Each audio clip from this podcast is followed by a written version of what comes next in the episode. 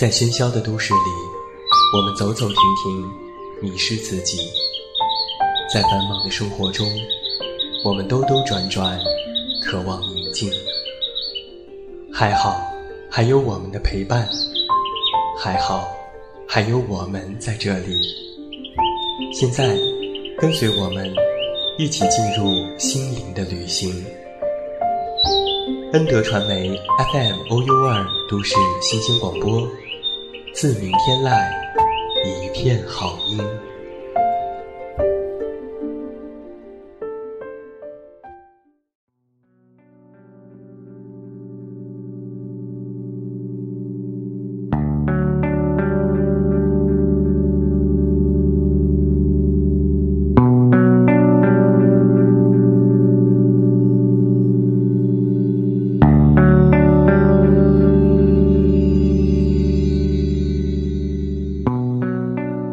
都市新频率广播先体验，各位好，你现在收听到的依然是每天陪伴在你们身边的 FM OU 二都市新鲜广播，这里是在每周二为您送上的远近都是爱，我是你们的老朋友，这么远那么近，现在在节目当中向每一位我们的电台、个人小站以及 iTunes Podcast 所有听友致以问候，欢迎来收听我们的节目。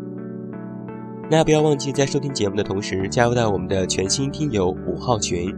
二二八三七五六六零进行互动，新浪微博搜索我的名字给我留言，或者是微信添加好友远近零四幺二了解更多。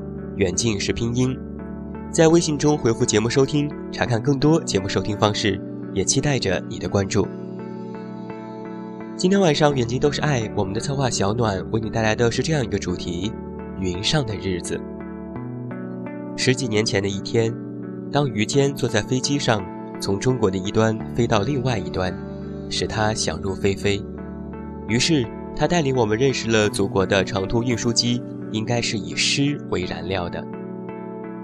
那么，在他的长诗名篇《飞行》中，他这样写道：“与辽阔无关的速度，没有未知数，没有跋山涉水的细节。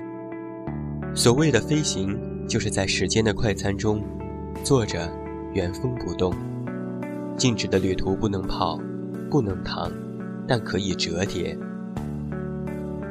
而于坚本人就是飞机中唯一的双目圆睁的疯子，想象着空姐推着橘色的黄色小便车穿过他的食道，递给我两个眼罩。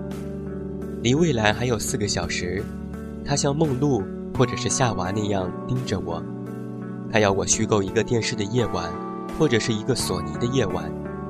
他要我视而不见，把前面的头等舱想象成一座美丽的伊甸园。在这样的一部以飞行为名的长诗名篇当中，这是一场思想的飞行，回忆的飞行，历史和现实之间的飞行，也是一场感觉的飞行，语言的飞行。它像我们昔日的时间那样，没有既定的方向，就像是中国古语所说的。天马行空。今天晚上，远近都是爱的主题就是云上的日子。我们借由这期飞行的专题，把它送给所有热爱飞行和有飞行梦想的人们。接下来，让我们走进今天晚上的节目，一起云上的日子吧。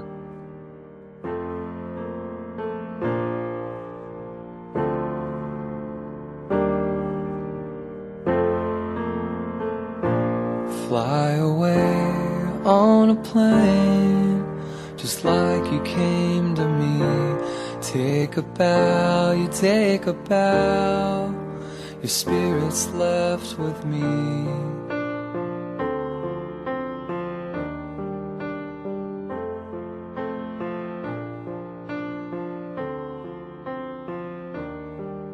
在《辛巴达游记》一书当中，描写了这样的一则奇遇： 辛巴达在海上漂流到一个地方，被当地人拯救，受到了上好的款待。他发现每逢月夜，这里的有一群人就会长出翅膀，在空中翱翔。羡慕之余，辛巴达请求他们背上他一起飞翔，终于如愿上天了。辛巴达高兴坏了，不禁大声地赞美阿拉，顷刻他就被摔下地来。因为这里的人们信的是不同的宗教。辛巴达是背负他的人受到了惊吓。这个有趣的故事就证明了飞行的宗教力量。事实上，其实也是如此。在人类通过机械动力摆脱地心引力之前，在漫长的人类历史当中，人们以各种方式想象和实践着飞行，而宗教和神话为我们的灵魂升腾插上了翅膀。在西方当中，耶和华创造了天使。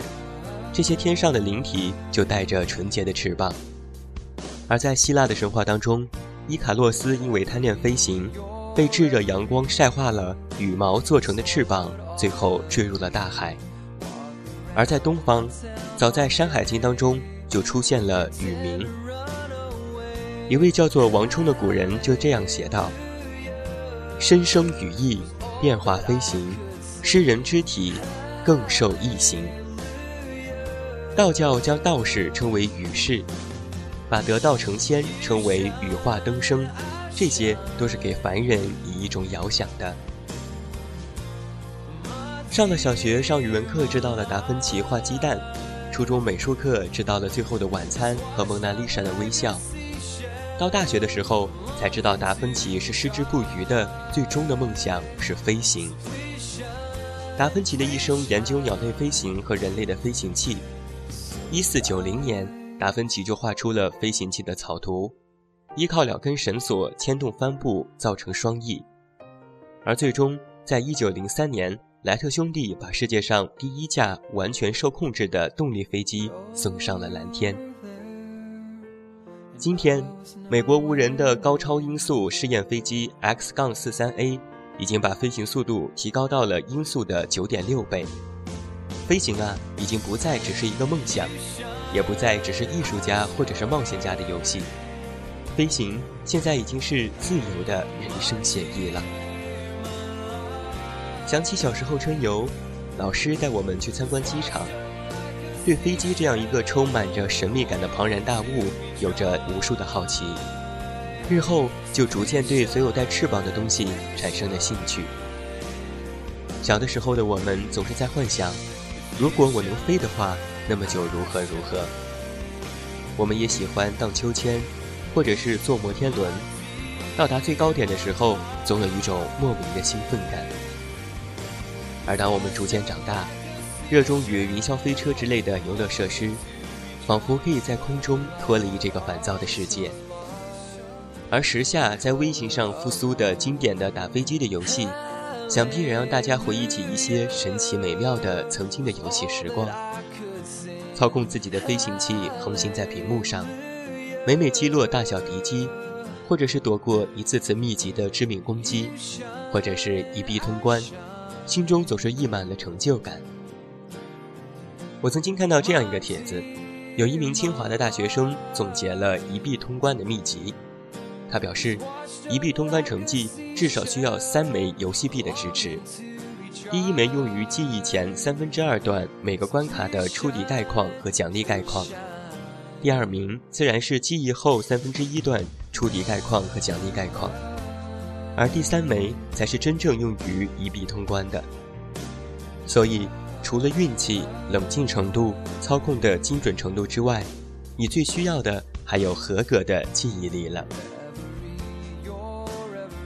现在的我们因为工作或者是外出游玩的缘故，也时常在空中往返，长途亦或者是短暂的迁移。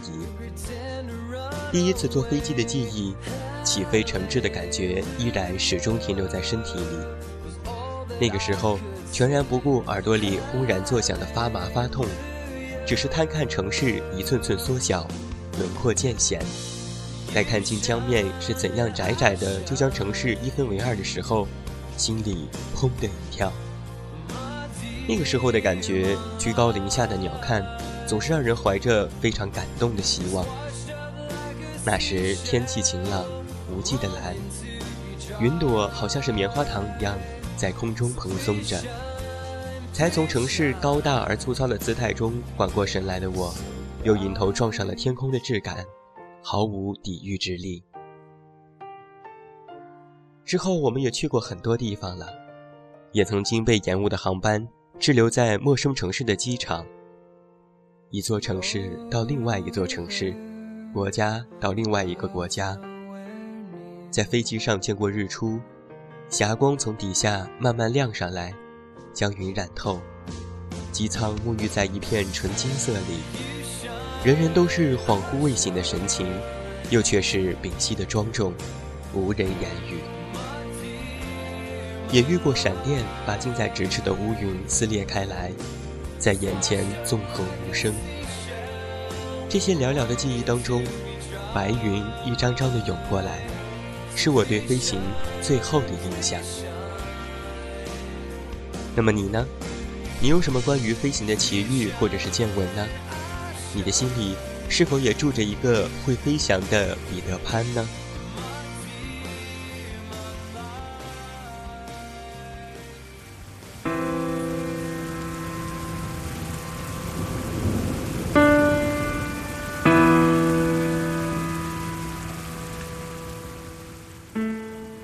说起飞行，每次乘坐飞机飞往高处，就会不由得提醒自己，顺道去见一个很旧很旧的故人，要记得给他带玫瑰和杏仁糖。他是一个飞行员，喜欢沙漠，和小王子一样。他就是安东尼德·圣埃克苏佩里。他以飞行见闻为基础创作的小王子，感动了全世界一代又一代的读者。至今发行量已经超过了五亿册，仅次于圣经。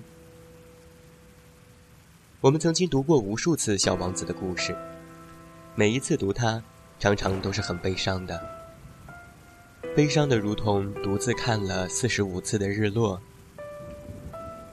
在夜航里，飞行员法比安平稳地将飞机驶入黑夜，他如同一个守夜人，在夜半发现黑夜。也能揭示人类的秘密。这些召唤，这些灯光，这些不安，在《人类的大地》还有《战争飞行员》两本书当中，圣埃克苏佩里几乎是本色流露。他写的就是自己的生活。在天上，他们要和风雪和复杂的山峰地形搏斗，努力开拓出新的航线。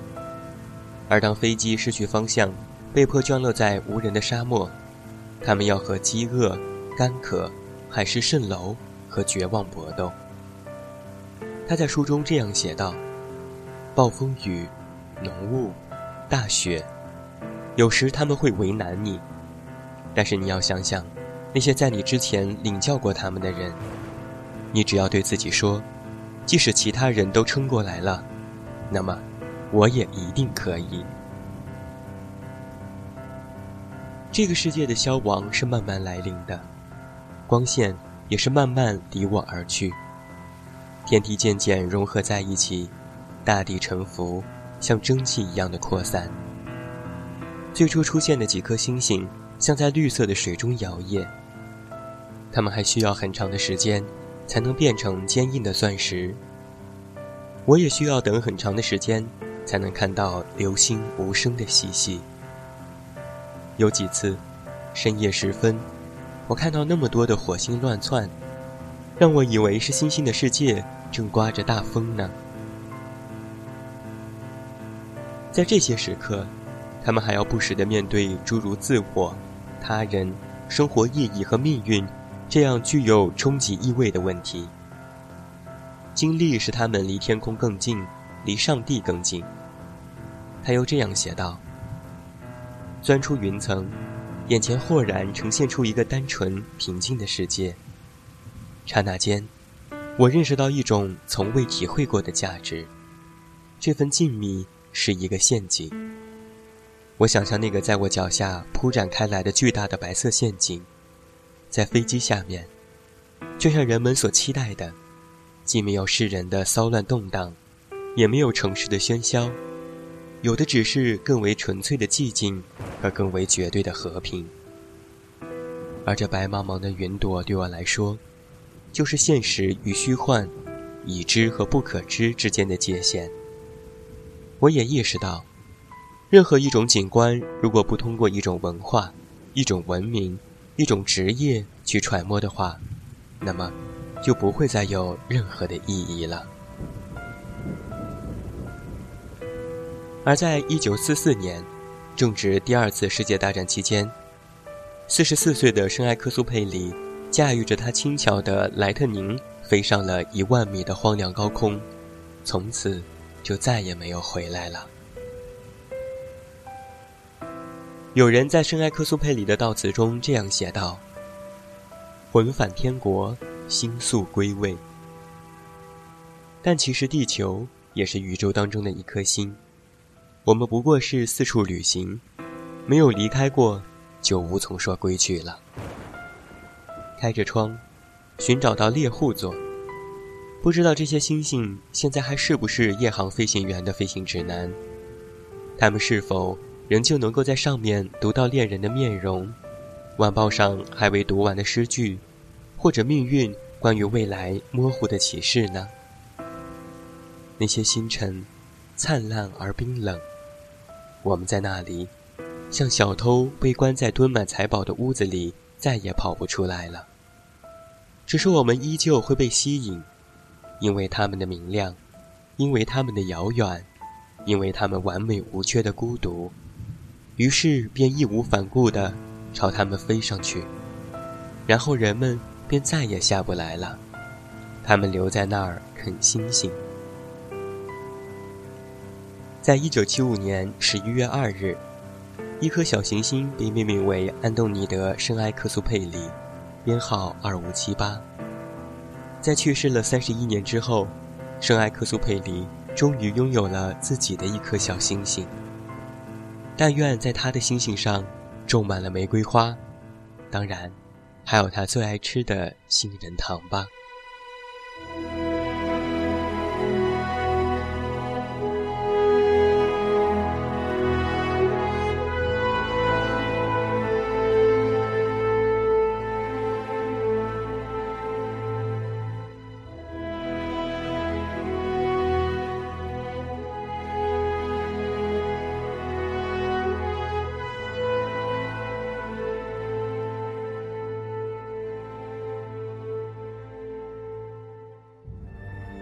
还有这样的一个人，他的文字让海明威羞愧不已，他的故事让我们的小王子圣埃克苏佩里也钦佩不已，从而督促他写下了这本《夜航西飞》。这位传奇的女性就是帕瑞尔·马卡姆。一九零二年，帕瑞尔·马卡姆出生于英国的莱斯特郡。四岁的时候，他跟随父亲来到了肯尼亚，捕猎野猪。后来以训练赛马为生，再后来，他驾驶飞机在坦格尼勒湖以及位于坦纳河与阿西河之间的干旱丛林地带寻找大象。这位女性经历过三次婚姻，一生充满传奇。十岁的时候险些命丧狮口，十八岁成为了非洲首位女性的驯马师，二十九岁的时候开始驾驶小型飞机在东非载运邮件。乘客和急救物品，成为了非洲第一位女性职业飞行员。三十四岁的时候独自飞越大西洋，八十四岁的时候终老于内罗毕。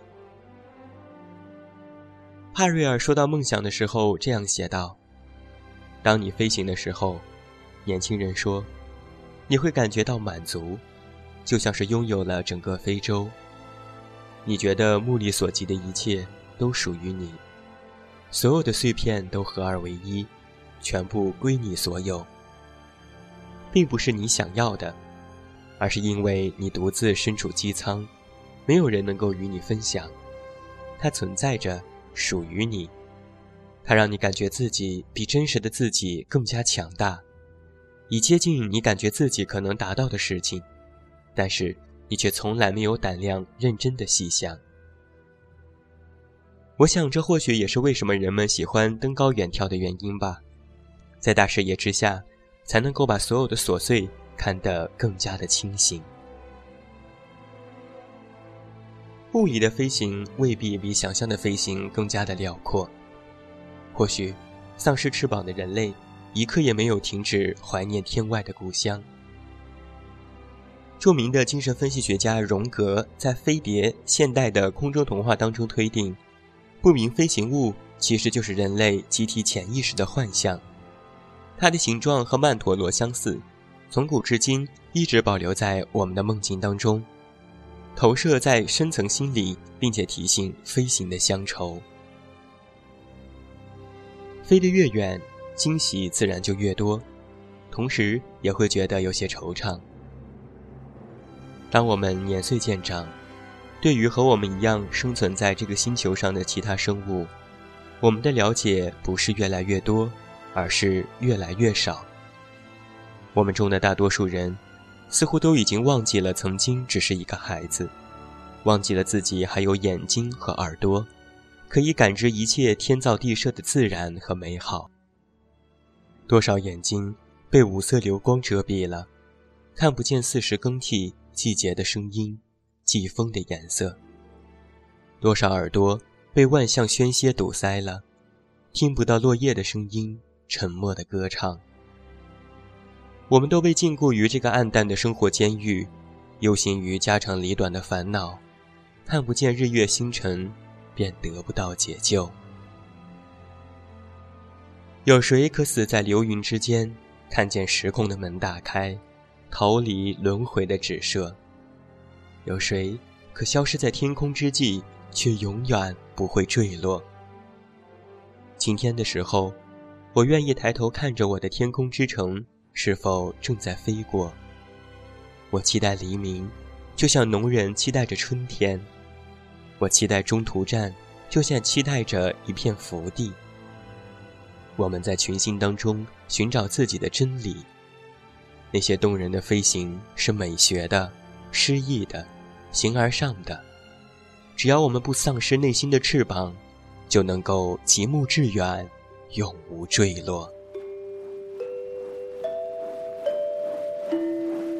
Cross the oceans, cross the seas, over forests of blackened trees, valleys so still we dare not breathe, to be by your side. over the shifting desert plains, across mountains all in flames, through howling winds and driving rains, to be by your side. Every mile and every year, for everyone a little tear. I cannot explain this, dear, will not even try. 有这样的一句话，信仰既是仰望， 就让你我继续飞行，继续穿梭在时光里，让离别绕过天空，绕过海洋，绕过大地，绕过相对无言泪千行，直达浮云飞鸟两相望，一起闭上眼，就这样熄灭了整个星河里所有的灯亮。好了。今天晚上的远近都是爱，到这儿就要和你说声再见了。远近要代表我们的策划小暖和后期思思，再次感谢每一位听友的聆听，也期待着在下周二同一节目时间我们的再次相逢。祝大家晚安，做一个有关飞行的美梦。还是那句老话，我是这么远，那么近，你知道该怎么找到我。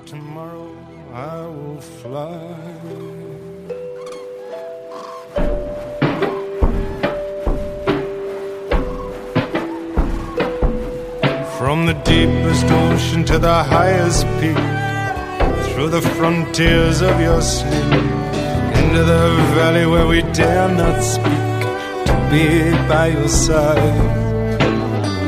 Across the endless wilderness, where all the beasts bow down their heads.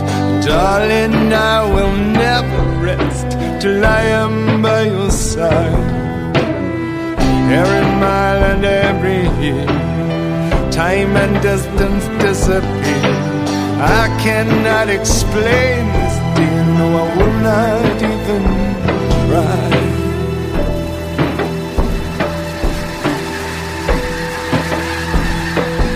And I know